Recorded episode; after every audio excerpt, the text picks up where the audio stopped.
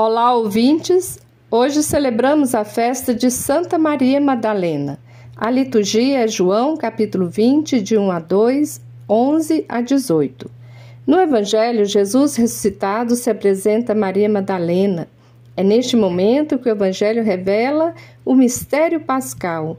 Jesus vence a morte e ressuscita. Os quatro evangelhos nos informam que Maria Madalena foi a primeira receptora da Boa Nova e a primeira apóstola a anunciar a ressurreição de Jesus.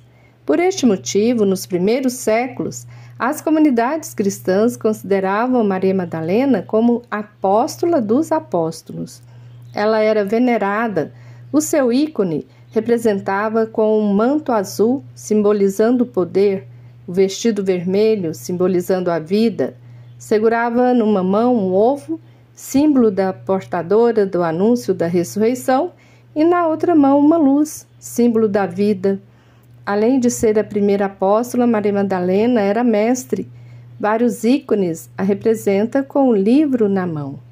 Infelizmente, a misoginia, que é a aversão à liderança das mulheres, destruiu, destruiu a imagem de Madalena e a transformou em prostituta pecadora e mulher adúltera. Mas, em 2016, o Papa Francisco pede perdão pela interpretação equivocada da Igreja e proclama o dia 22 de julho o dia de Santa Maria Madalena, a apóstola dos apóstolos.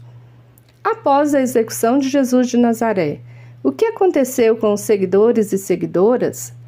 Alguns fugiram com medo, Outros formaram comunidades, conversavam tudo sobre o que Jesus ensinou e dá novo sentido à ideia da ressurreição.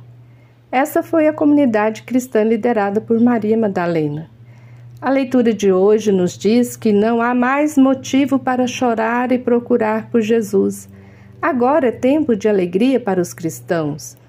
A voz do Senhor é reconhecida, é a voz do pastor. Ele a chama, Maria. Ela então responde: Meu grande mestre, meu mestre querido. O Evangelho nos diz que Maria viu Jesus ressuscitado, mas não deve retê-lo. Isto porque a fé não pode ficar presa ao acontecimento da ressurreição, deve ir além. A fé é compreender que na sua ausência ele está presente como Deus.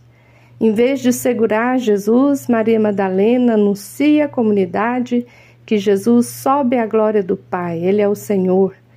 Nós somos testemunhas desta ressurreição porque carregamos conosco a fé no Cristo libertador, daquele que ensinou um projeto de inclusão de todos e todas na pertença à filiação divina, na pertença à salvação, à equidade de gênero, à prática da solidariedade, da justiça social.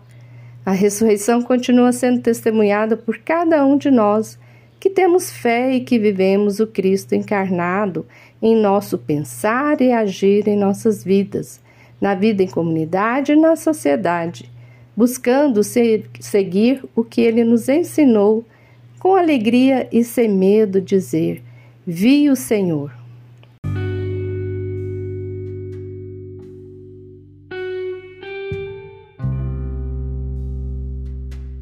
Você ouviu o comentário do Evangelho feito por Simone Furquim Guimarães, do Centro de Estudos Bíblicos do Planalto Central. Este é o podcast Naciana, do blog Coletivo Naciana.